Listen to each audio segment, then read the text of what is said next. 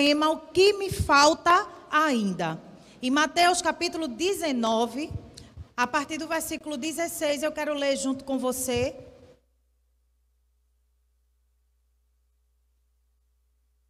O, o versículo 16 diz assim: Eis que alguém se aproximou de Jesus e lhe perguntou: Mestre, que farei de bom para ter a vida eterna? Respondeu-lhe Jesus: Por que você me pergunta sobre o que é bom? Há somente um que é bom. Se você quer entrar na vida, quer entrar na vida, obedeça os mandamentos.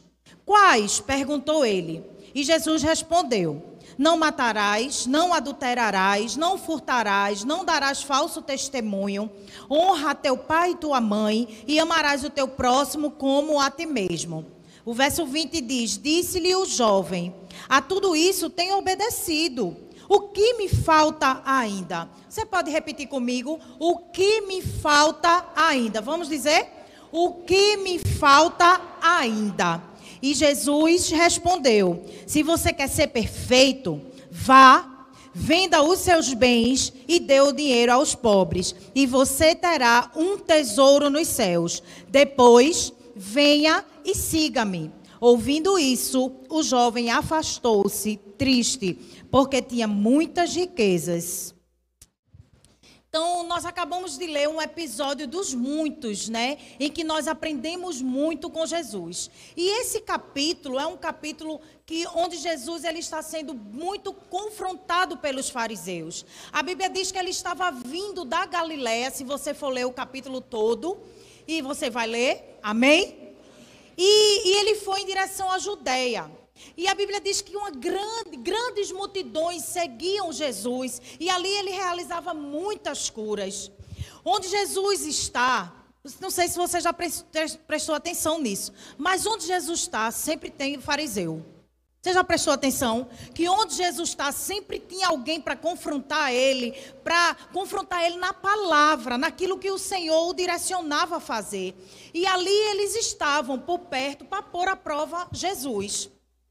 E eles indagaram a Jesus a respeito do divórcio, porque era algo que se era muito falado e até hoje é pouco falado no nosso meio. Não é verdade? E, e ali eles estavam querendo fazer uma pegadinha com Jesus, queria surpreender Jesus. Mas mais uma vez eles falharam. Porque Jesus vem com uma resposta onde nós encontramos muito no nosso meio. Jesus fala que o divórcio é por causa da dureza do coração. E é sobre a dureza do coração que eu quero compartilhar essa palavra com você. Jesus vai falar de algo que é muito comum no tempo dele e no nosso tempo, que é a dureza do coração. O Salmo 95, versículo 8 diz assim: Não endureçam o coração. Mas o salmista também declara no Salmo 51, 17 que um coração quebrantado e contrito o Senhor não despreza. Qual é o tipo de coração que você tem derramado na presença do Senhor? Acredito eu que lidar com a dureza do coração tenha sido um dos maiores problemas que Cristo teve de enfrentar no seu povo, no meio do seu povo. E eu acredito eu que também é um problema no nosso meio nos dias de hoje. A obra de lapidar o coração dos seus discípulos lhe custou uma dedicação especial. Jesus gastou a energia dele lapidando o coração dos seus discípulos. Jesus gasta uma energia grande lapidando o meu e o seu coração. Porque muitos em nosso meio têm o coração endurecido. Mas hoje nós vamos aprender com ele que não é sobre um coração endurecido, é sobre um coração quebrantado e contrito na presença dele. Amém? E nesse mesmo capítulo, um bom exemplo dessa dedicação em lapidar o coração dos seus discípulos, nós vamos encontrar numa passagem quando Jesus, as crianças vêm até Jesus e os seus discípulos recriminam aqueles que estavam deixando as crianças ir até Jesus. E, e eles estavam só repetindo aquilo que os seus líderes religiosos os ensinaram. Aquilo que eles viam nos líderes, que o que era? Uma dureza de coração. Mas aquela cena mexeu com alguém. Aquela cena mexeu com o coração de alguém de uma maneira diferente. Ao ver Jesus abençoar e pegar no colo as criancinhas, um jovem rico saiu do meio da multidão com uma inquietante pergunta. Ele viu Jesus lidando com aquelas crianças e ele disse assim: Deixe as crianças vir a mim, porque o reino de Deus é dela, o reino dos céus é das crianças. E é lindo essa comparação que Jesus faz, porque criança é pura. Amém? E é isso que Jesus espera de mim e de você, uma pureza de coração. Criança tem facilidade em perdoar, é verdade ou não é? Criança, você briga aqui com ela agora, dá, dá, não dá um, dois minutos, cinco minutos, ela já esqueceu. E ela te ama do mesmo jeito, é verdade ou não é? Porque criança é assim. E Jesus, ele deseja que eu e você possamos ser como criança, com essa pureza, com essa facilidade em perdoar, com a facilidade em amar. Mas ele vai mais adiante, porque aquele jovem com uma inquietude no seu coração, ele pergunta assim: Mestre, e o que eu farei de bom para alcançar a vida eterna? E eu gosto porque Jesus ele entra já com os dois pés. Porque a gente fica, né, fantasiando um Jesus, né, bem bobinho, um Jesus que, ai, é só amor, que ele, não, Jesus, eu não sei se você interpreta assim, mas eu vejo que Jesus dá logo um tige nele. Jesus chega chegando, Jesus olha para ele e diz: Epa, calma, deixa eu lhe esclarecer uma coisa. Bom só Deus. Ei, bom só Deus. Amém? Deus é bom em todo o tempo e nada anula a bondade de Deus na minha e na sua direção. E ele estava ensinando aquele jovem: olha, presta atenção. Sabe que essa bondade que eu tenho é porque eu tenho Deus em mim. Era isso que ele estava já querendo ensinar aquele jovem. Porque eu entendo que nada do que façamos ou deixamos de fazer nos atribui bondade alguma. Não se ache bom, não, porque nada de bom tem em mim e em você. Se não for a Jesus na minha e na sua vida, se não for a Deus, porque Deus é amor. E se Ele está em mim e em você, nós precisamos exalar esse amor e essa bondade que está nele. Amém? E Jesus foi logo esclarecendo para ele. Porque, irmãos, eu gosto de dizer que toda bondade que há em nós vem do Senhor. Nós não somos bons por natureza, não. A, nossa natureza, ela é má e ela é perversa. Vocês estão entendendo? Amém. Amém. Pode dar glória a Deus e aleluia. A bondade faz parte do fruto do Espírito Santo. É o Senhor quem nos dá. Eu costumo dizer que nada de bom você vai ver em mim. Tudo de bom que você vê em mim é por, por causa de Jesus na minha vida. Sou boazinha não, é Jesus. Tem coisas que eu faço na minha vida porque Jesus está em mim. Porque se não fosse Jesus eu não faria. E pode parecer pesado para você, mas é a realidade. Tem muitas coisas que nós fazemos porque nós reconhecemos que Jesus habita em nós e é por isso que nos tornamos bons. Só que as pessoas precisam reconhecer essa bondade não porque eu sou boa, mas é porque o Senhor está em você. E era isso que Jesus estava querendo ensinar, a primeira lição àquele jovem. A primeira lição era exatamente isso, porque olha, nós precisamos toda manhã lembrar que ai de mim e de você se não fosse o Senhor. A Bíblia diz que as misericórdias dele são a causa de não sermos consumidos. Você não foi consumido nessa manhã porque a misericórdia do Senhor repousou sobre a tua vida. e volta a dizer: Não, pastora, mas eu sou tão bonzinho, é nada. Essa bondade que você acha em você é Jesus que está dentro de você. Amém? Todas as coisas em minha vida que eu sou capaz de fazer de bom é porque Ele chegou e transformou tudo que era ruim em algo bom. Porque só Jesus tem esse poder, amém? De transformar algo ruim que nós carregamos em algo bom. Ei, Jesus trabalha com reciclagem. Jesus trabalha no ramo da reciclagem. Jesus pega um lixo, um nada, aquilo que é desprezado, aquilo que as pessoas dizem não dá mais para nada e torna em algo útil. Foi isso que ele fez comigo, foi isso que ele fez com você e ele vai fazer com muito mais pessoas. Você concorda que Jesus gosta de, de reciclagem? É assim, porque ele pega algo que estava desprezado, que estava jogado no lixo. Ele pega algo improvável, aquilo que ninguém dava mais valor, e transforma em algo valioso para ele, para ele usar. Ele tira tudo de ruim e transforma em algo útil e muito bom. Amém? É assim que Jesus faz. Então Jesus ele continuou conversando com aquele rapaz, com aquele jovem. Ele continuou na sua conversa aí. Ele começou a responder à indagação daquele jovem. Porque aquele jovem queria saber o que, que ele fazia para ganhar a vida eterna. Você percebe que ele não tinha certeza da salvação? Você percebe isso? E ele não era uma pessoa tão boa. Aí ele diz: e eu, eu faço o quê? O que é que eu tenho que fazer? Aí Jesus diz: cumpra os mandamentos. Aí ele, quais mandamentos? Aí Jesus começa a falar sobre os mandamentos. E preste atenção, aquele menino era um jovem judeu. Ele entendia dos mandamentos, ele sabia qual era. E quando Jesus terminou de falar, o que é que ele diz? Isso eu já faço. Isso eu já faço. Mas sabe o fato é de que ele carregava uma inquietação dentro dele. Ele carregava em seu íntimo um vazio que ele não conseguia explicar e que desejava preencher. Ele carregava um vazio que só Jesus podia preencher. Ele achava que ser religioso, que cumprir os mandamentos era o suficiente, mas não era.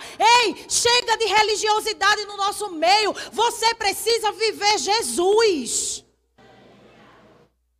Você precisa viver Jesus. Não é sobre uma veste, não é sobre uma Bíblia debaixo do braço, não é sobre uma cor de cabelo, não é sobre uma parede preta, azul, amarela, não. Viva Jesus e você vai ser aprovado no céu. As pessoas vão ver que você carrega Jesus não é por causa das suas vestes, não é por causa do que você fala é por causa do que você faz. As pessoas vão reconhecer Jesus na sua vida. E diante daquela resposta que Jesus deu para ele dos mandamentos, o que é que ele fez? E o que me falta ainda então? Por que eu não me sinto preenchido? O que é que está faltando? E quantas vezes nós fazemos essa pergunta para Jesus? Por que nós não vivemos as promessas? Por que eu não vivo ainda o que o Senhor me prometeu? Por que eu não casei? Por que eu não comprei minha casa? O que me falta ainda, Senhor? O que me falta ainda foi uma pergunta que demonstrava o quão duro estava o coração daquele jovem. Um jovem que estava sedento por respostas, mas indisposto a aceitá-las. E muitas vezes nós estamos assim diante de Deus, cheio de pergunta, mas indisposto para viver as suas respostas. Nós estamos diante do Senhor cheio de perguntas. Queremos que Deus ele responda às nossas indagações, mas nós não estamos dispostos a fazer cumprir as suas respostas na nossa direção. E por isso que muitas vezes Deus ele fica em silêncio na nossa direção. Sabe por quê? Porque é preferível o silêncio de Deus. Porque quando Deus fala, ele cumpre. Você está aqui comigo? Muitas vezes, o silêncio é a melhor resposta que Deus pode nos dar. Muitas vezes, o silêncio é a melhor resposta que Deus pode nos dar. A dureza do coração daquele jovem impediu ele de seguir aquele que tinha todas as riquezas eternas ali oferecer.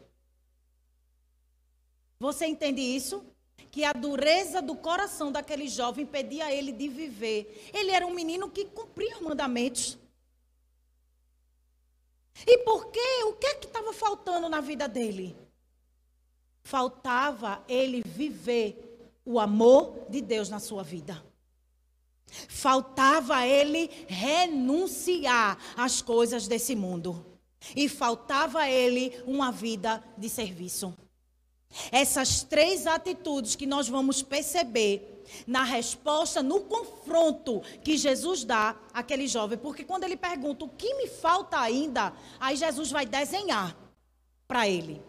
Jesus vai desenhar e Jesus diz assim: se você quer ser perfeito, vá, venda os seus bens e dê o dinheiro aos pobres, e você terá um tesouro no céu. Depois venha e siga-me. Você percebe aí três atitudes que Jesus estava esperando na vida daquele jovem? Jesus estava esperando amor. Jesus estava esperando que aquele jovem, a resposta de o que me falta era amar. Quando Jesus disse assim, vá. Aí Jesus continua, diz a ele: venda os seus bens, ou seja, renuncie os seus tesouros aqui na terra. E por último, Jesus diz assim: dê o dinheiro aos pobres. Jesus estava dizendo: vá servir. Amar, renunciar e servir. Essas três atitudes poderiam resumir a resposta de Jesus àquelas perguntas feitas por aquele jovem. E o que é que poderia resumir? As perguntas que você tem feito a Deus. Qual é a palavra que Jesus pode te entregar nessa manhã para resumir a sua pergunta de o que me falta ainda? Para aquele jovem, foi amar, renunciar e servir. Aquele jovem, ele entendia que algo faltava na sua vida. Ele não se sentia completo, faltava a certeza da salvação. E eu quero falar sobre esses três pontos, sobre essas três atitudes que faltava na vida daquele jovem. Aquela a primeira atitude era amar. Jesus disse àquele jovem: "Vá". E eu entendo que aquele vá é vá praticar aquilo que você diz que já conhece. Vá viver o que você diz que já vive. Vá mostrar com as suas atitudes que você me ama. Ei, jovem, vá amar. Jesus está dizendo para mim e para você: pratique aquilo que você diz que conhece. Não é sobre só falar, é sobre viver aquilo que você diz que já conhece. Você diz que conhece Jesus, amém? Então viva Jesus na sua vida. E mais uma vez, em Mateus, não precisa você abrir não, eu vou ler para você. Em Mateus 22, 37 e 39, mais um fariseu, porque onde Jesus está tem um fariseu. Aonde você está, vai ter alguém para te confrontar naquilo que você vive. Você já prestou atenção que sempre vai se levantar um satanezinho de rabo para te confrontar? Naquilo que você vive, naquilo que você prega. Mas você precisa estar fundamentado em quem? Na palavra do Senhor. E um fariseu se levantou. E a Bíblia diz assim: um fariseu, um perito da lei. E perguntou a Jesus: Jesus, qual é o maior mandamento? E Jesus olhou para ele e disse assim: Ame ao Senhor de todo o seu. De, de, ame o Senhor de todo o seu de todo o seu coração, de toda a sua alma e de todo o seu entendimento. E o segundo é: ame o seu próximo como a si mesmo. Resumindo, você precisa amar. Se você diz que ama a Deus e não ama o seu irmão, você não ama ninguém.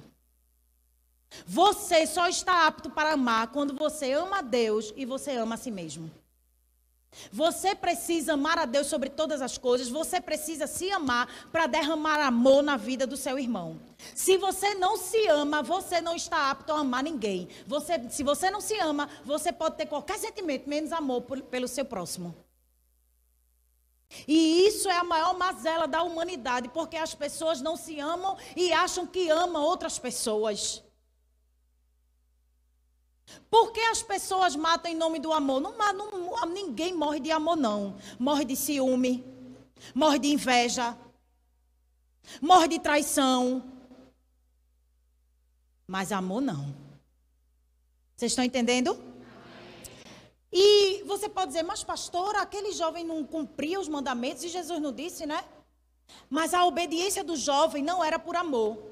Mas por saber que obedecendo receberia algo em troca. E quantos de nós estamos envolvidos nessa religiosidade? Eu vou para a igreja, eu leio a Bíblia, eu faço assim, eu uso roupa assim, porque eu sei que isso vai garantir a minha salvação. Vai não! O que vai garantir a sua vida com Deus é uma vida de amor a Ele e ao próximo. É você derramar amor em quem ninguém quer mais amar. É você chegar perto de alguém que foi desprezado, de alguém que foi rejeitado e derramar o amor de Jesus na vida dela. Ei, como foi que Jesus te encontrou? É com esse mesmo amor que você precisa tocar nas outras vidas. Dê um glória a Deus por isso. Aquele jovem obedecia porque ele sabia que ia receber algo em troca. Quantas vezes nossos filhos não fazem isso com a gente? Mamãe, se eu dobrar a roupa, a senhora, eu obediência imediata, meu anjo. Não tem que ter barganha não para obedecer não. Amém? Jesus sonda o nosso coração. Não é sobre o que a gente faz, é sobre quem nós somos nele. O verdadeiro sentido da vida com Deus não é o fazer, mas é o ser. Nós precisamos entender isso. Não é sobre o que eu faço, é sobre quem eu sou nele. Aquele jovem, ele era dedicado ao cumprimento da lei, dos mandamentos, mas havia um vazio, uma incerteza no seu coração. Tem gente que obedece sem amar. Mas quem ama, obedece sempre por amor. A entrega de Jesus foi por obediência, mas acima de tudo foi por amor. Pai, se possível for, afasta de mim essa dor, esse cálice, mas que seja feita a tua vontade, porque eu não vivo mais para mim, eu vivo por causa do Senhor. Então, porque eu te amo, eu me entrego. Porque eu te amo, eu amo, eu passo a amar as outras pessoas também.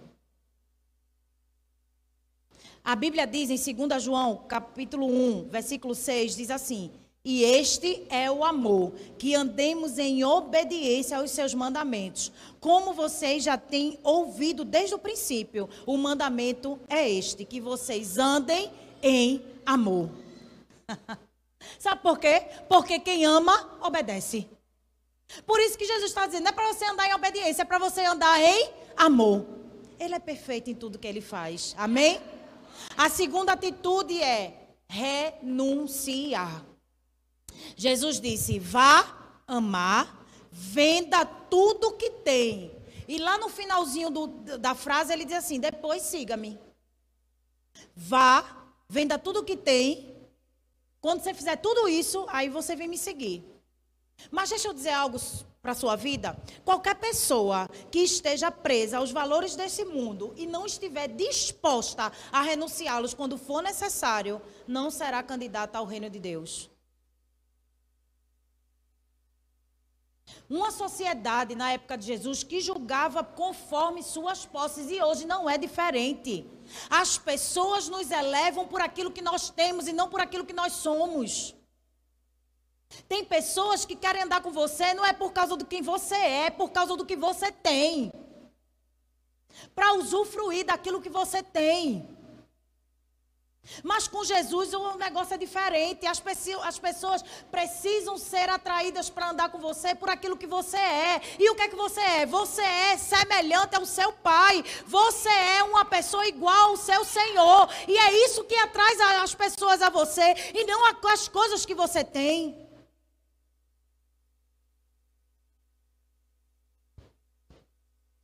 E é uma sociedade que julga as pessoas pelas posses, abrir mão dos tesouros pessoais, era algo fora de cogitação na vida daquele jovem. O apóstolo Paulo nos ensinou muito acerca da sua postura diante dos valores do mundo.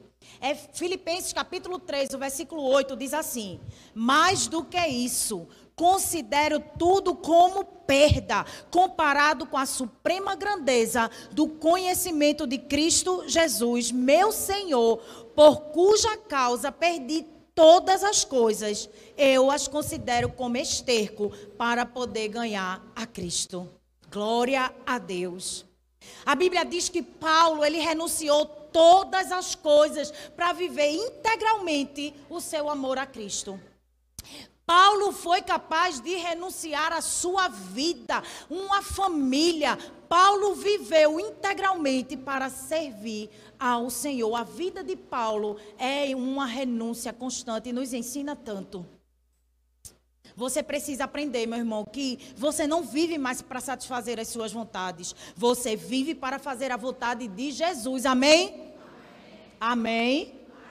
Jesus está vendo, viu? Será que você pode um dia declarar como Paulo declarou? Vivo não mais eu, mas Cristo vive em mim. E será que Cristo falaria o que você fala? Será que Cristo agiria como você tem agido? Não estou falando aqui não, nessas quatro paredes não, é lá fora. Porque o confronto aqui, nós somos confrontados, mas a prática é lá fora. Aqui todo mundo é bom, aqui todo mundo é santo, aqui todo mundo é direitinho, aqui todo mundo é crente. Mas é lá fora que o mundo vai nos confrontar, que vai se levantar fariseus para te confrontar. E qual vai ser a tua resposta diante dos confrontos? Nós precisamos viver aquilo que Jesus preparou para mim e para você. O apóstolo Paulo também certa vez ele declarou assim: "O morrer é lucro. E se for para viver, que eu viva por ele." O próprio Jesus nos ensina que aquele que deseja segui-lo deve o quê? Renunciar-se. Negar-se a si mesmo. É renunciar às suas vontades para viver a vontade de Deus. E ei, deixa eu dizer algo para você. Toda renúncia tem um propósito. Toda renúncia tem um propósito. Quando nós renunciamos por amor a Jesus, né, nós estamos mostrando para Ele que nós temos uma total entrega. E é isso que Jesus estava querendo ensinar aquele jovem. Jesus estava querendo ensinar aquele jovem que ele precisava se entregar por inteiro. E é isso que Ele espera de mim e de você, uma total entrega. Ei, a renúncia cura. Você crê nisso? A renúncia cura, a renúncia nos faz depender, a renúncia nos leva a avançar para níveis maiores. Quantas renúncias eu precisei fazer? Porque muitas vezes as pessoas querem viver a nossa vida. As pessoas querem ter o que nós temos, mas sem construir uma história de renúncias. Acha que foi da noite para o dia. Acha que as nossas conquistas foi assim, do nada. Por quê? Porque as pessoas querem uma vida boa sem esforço, sem renunciar a algumas coisas. Você que é um empresário bem-sucedido, quantas noites você renunciou de sono para ver a sua empresa crescer? Quantos finais de semana você deixou de viajar?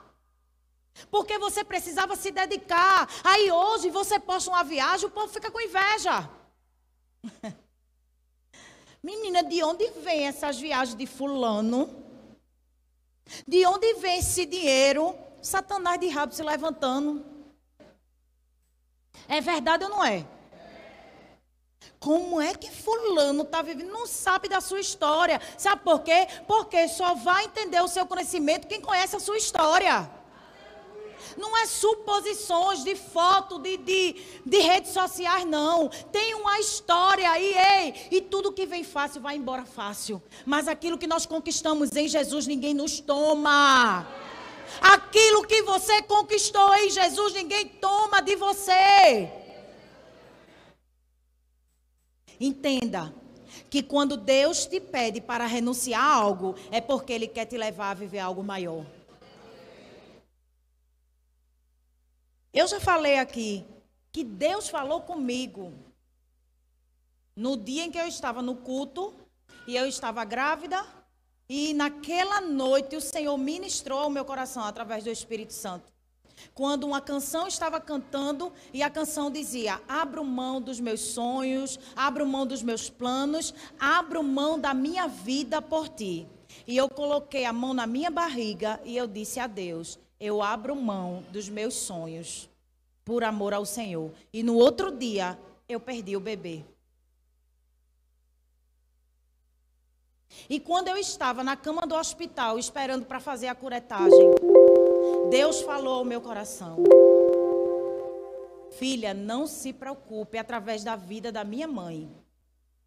Você vai ser alegre mães de filhos. Essa sua renúncia é uma semente que você está plantando e no tempo oportuno você vai colher. Naquela hora eu estava chorando, mas o meu choro estava regando a minha semente.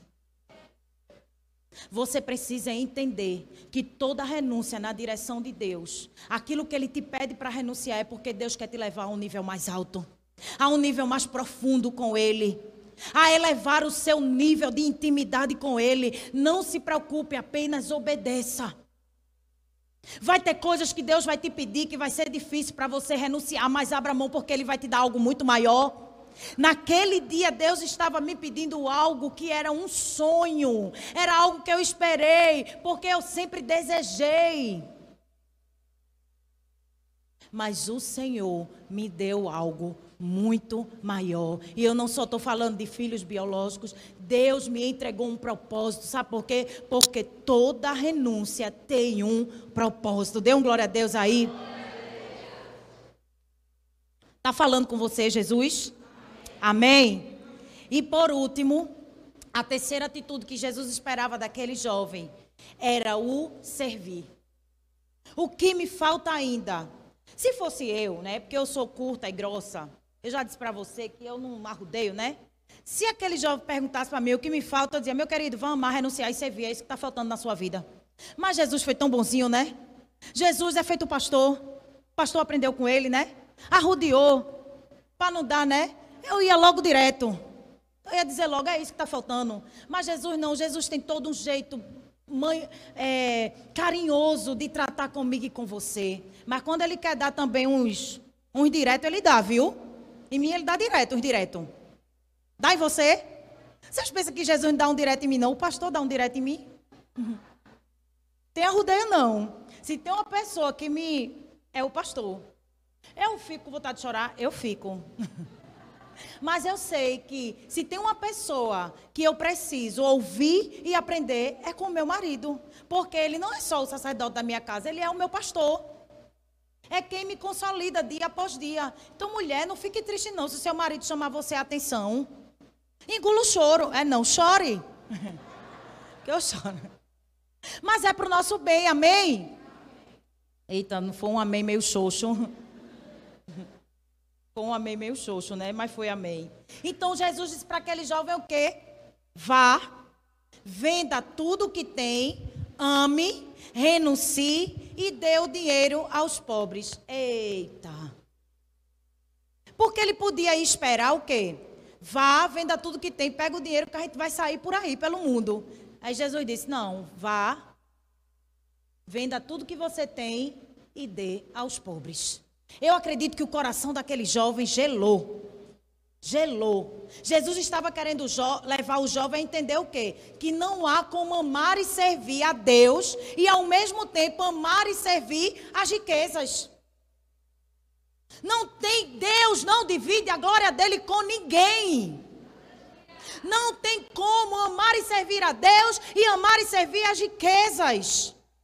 A Bíblia diz em Mateus 6, 24: Ninguém pode servir a dois senhores, pois odiará um e amará o outro. Vocês não podem servir a Deus e ao dinheiro. Você pode ter dinheiro, mas o dinheiro não pode ter você. E quantos de nós vivemos presos pelas coisas desse mundo? Vive uma vida, eu conheço pessoas que não têm um dia de lazer. Porque não consegue, vive para ter, para ter, para ter. E vai morrer. E quem vai ficar para desfrutar? O camarada que vai se casar com a mulher dele. Conhece alguém assim? É, não demora muito não, viu? Aí você deixou de usufruir. Você está rindo, mas é verdade. Eu tenho o maior cuidado com meu pastor. Eu digo a Deus direto, olha Deus, não me leve logo não, viu? Porque olha o que vai ter de irmãzinha querendo consolar o pastor. E as três criancinhas, Deus, veja aí minha senha, viu? e você pensa, marido, que com a sua esposa é diferente, a mulher é bonita, jovem. Misericórdia. Aí você não tem um lazer, não leva a esposa para tomar um sorvete, não tira um final de semana para ir ali em Porto de Galinha. É verdade ou não é? Vive para trabalhar, para querer mais. Porque, olhe, nós somos insaciáveis. Quanto mais a gente tem, mais a gente quer. Não é assim? A gente comprou um iPhone 12 um dia desse, já tem o 13. Aí fica aqui, eu quero o 13. Às vezes nem é tão bom como o 12, mas quer o 13. Porque nós somos assim. A gente compra uma roupa, usou roupa nova, amanhã já não quer mais, quer outra nova. Porque nós somos assim, mas ei, preste atenção, aprenda a valorizar as pequenas coisas, a valorizar aquilo que você tem. Aquilo que Deus entregou na sua mão. Não viva de comparações. Não olhe para o que Deus entregou para quem está ao teu lado. Não olhe para o que Deus. Deus entregará a cada um conforme a sua capacidade. Você tem aquilo que você precisa, porque foi Deus que deu e Ele sabe da sua capacidade. Ah, pastor, e por que ele não me deu mais? Porque eu não sou rica, é porque não é para você ser. Deus sabe todas as coisas. Por que Deus não me botou cantora? Porque Deus sabe todas as coisas. Porque se eu cantasse, ninguém, ninguém, eu que pregava, eu que cantava, eu fazia tudo. Mas Deus entrega a cada um conforme a sua capacidade. Então se alegre, se alegre, viva contente com aquilo que Deus colocou na sua mão. Amém? Mas não é sobre se acomodar, não. Vocês estão entendendo? Amém? Então não deixe o dinheiro te ter. É bom ter dinheiro? É bom ter dinheiro. Eu gosto. Quem não gosta?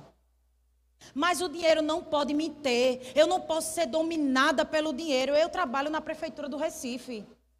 É o pior salário para professor que tem aqui na região metropolitana. Pode crer. E eu poderia trabalhar os dois horários, porque quem não precisa de dinheiro, minha gente? Eu poderia, vivem me pedindo para eu dobrar o horário. Mas e quem é que vai educar meus filhos? Então toda renúncia tem um propósito, minha gente. Eu preciso entender, eu não posso ser movida por ter mais dinheiro, porque ia dobrar o meu salário, meu salário ia ficar bom. Poxa, Sim, e os meus filhos? E a minha ausência? E eu vou viver movida pelo dinheiro? Não. Eu confio no Deus que pode todas as coisas e até aqui me ajudou o Senhor. É sobre isso, é você confiar em quem você pertence. As coisas deste mundo não podem ser a causa que te impossibilitam de servir ao Senhor integralmente. Você não pode ser impossibilitado de, ser, impossibilitado de servir ao Senhor por causa das coisas desse mundo. E sabe, também nós precisamos entender que Deus, Ele não está interessado em nosso serviço. Digo, uau.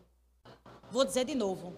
Ei, Deus não está interessado em seu serviço antes de ter o seu coração rendido a Ele. E eu gosto de dizer isso, sabe por quê? Porque às vezes a gente quer agradar a Deus com o nosso serviço. Mas o que agrada a Deus é um coração quebrantado e contrito diante da presença dEle. Porque o seu serviço, eu posso contratar uma pessoa para fazer o que você faz. E às vezes o ímpio vem e faz melhor. Vocês estão entendendo? Mas quando o meu coração é rendido para Ele, o que é que eu entendo? Eu entendo que tudo que eu faço é por Ele e por causa dEle. E Ele recebe o meu serviço. Mas se o seu coração não está rendido a Ele, você está vindo servir a homens. E não é sobre isso. A nossa visão, o nosso DNA de amar e servir, é porque nós amamos e servimos as pessoas como ao Senhor. É tudo por causa dEle. Amém? Antes de você fazer para Deus, você precisa ser de Deus. Diga assim comigo, repita comigo. Antes de fazer para Deus eu preciso ser de Deus. Sua identidade não deve estar no que você faz. Sua identidade é sobre quem você é nele. Você precisa ser reconhecido pelo quanto de Jesus que você tem dentro de você e não pelo serviço que você faz na igreja. Porque ninguém é substituível. Se você não quiser fazer, Deus levanta outro para fazer no seu lugar. Nós temos um discípulo, eu digo é um discípulo, que nos ajuda aqui no som. Ele ainda não se converteu, mas eu, eu pego no pé dele que só. E eu digo a ele: olhe, ele está trabalhando para uma igreja. Agora eu disse: olhe, se você se converter e disser que vai ser lá dessa igreja, Eu ameaço mesmo, porque você é minha ovelha. Aí ele fica rindo. Eu digo, pode até se converter lá, não tem problema não, porque a palavra de Deus, né? Vai que Deus fala com ele lá, né? Já falou que só aqui, um dia ele estava na hora da. O pastor estava aqui na hora da, do apelo.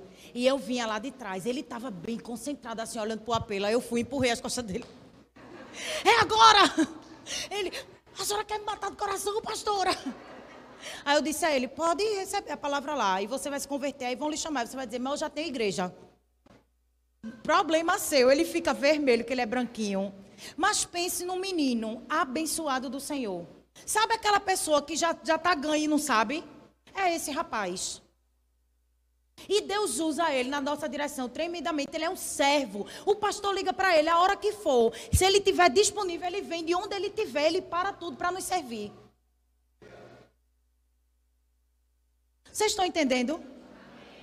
Eu estou dando um exemplo de uma pessoa que ainda não entregou sua vida para Jesus, mas já tem o coração derramado na presença dele. Porque só quem tem não é sobre dinheiro, não, não é sobre pagamento, não. É sobre um coração quebrantado. Porque ele podia muito bem, pastor, e agora, conta comigo, mas não. Que nada, nos dias da conferência, ele largava da igreja, vinha correndo para cá, minha gente, para ver se o som ficou bom, para ajustar. É verdade ou não é, Willamis? Ele tem um coração quebrantado. Jesus já está achando ele, eu creio, em nome de Jesus. E ele vai vir para cá adorar com a gente. O problema dele lá, que ele está trabalhando na outra igreja.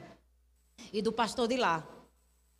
Se você sabe quem você é em Jesus, tudo que você fizer vai ser por causa dele. Servir não é sobre você ser visto. Servir é sobre as pessoas ver Jesus através do seu serviço. Não é sobre servir para aparecer, para as pessoas te elogiar, porque tem muita gente dentro da igreja assim. Querendo ser reconhecido pelo seu serviço. Ei, as pessoas precisam reconhecer o seu serviço a Jesus. Precisam ver o Jesus no seu serviço. Por isso que eu gosto de dizer: quando uma pessoa abre a porta para entrar, uma pessoa, a pessoa vem à procura de Jesus, mas ela encontra você. Ela precisa ver Jesus no seu serviço. Amém?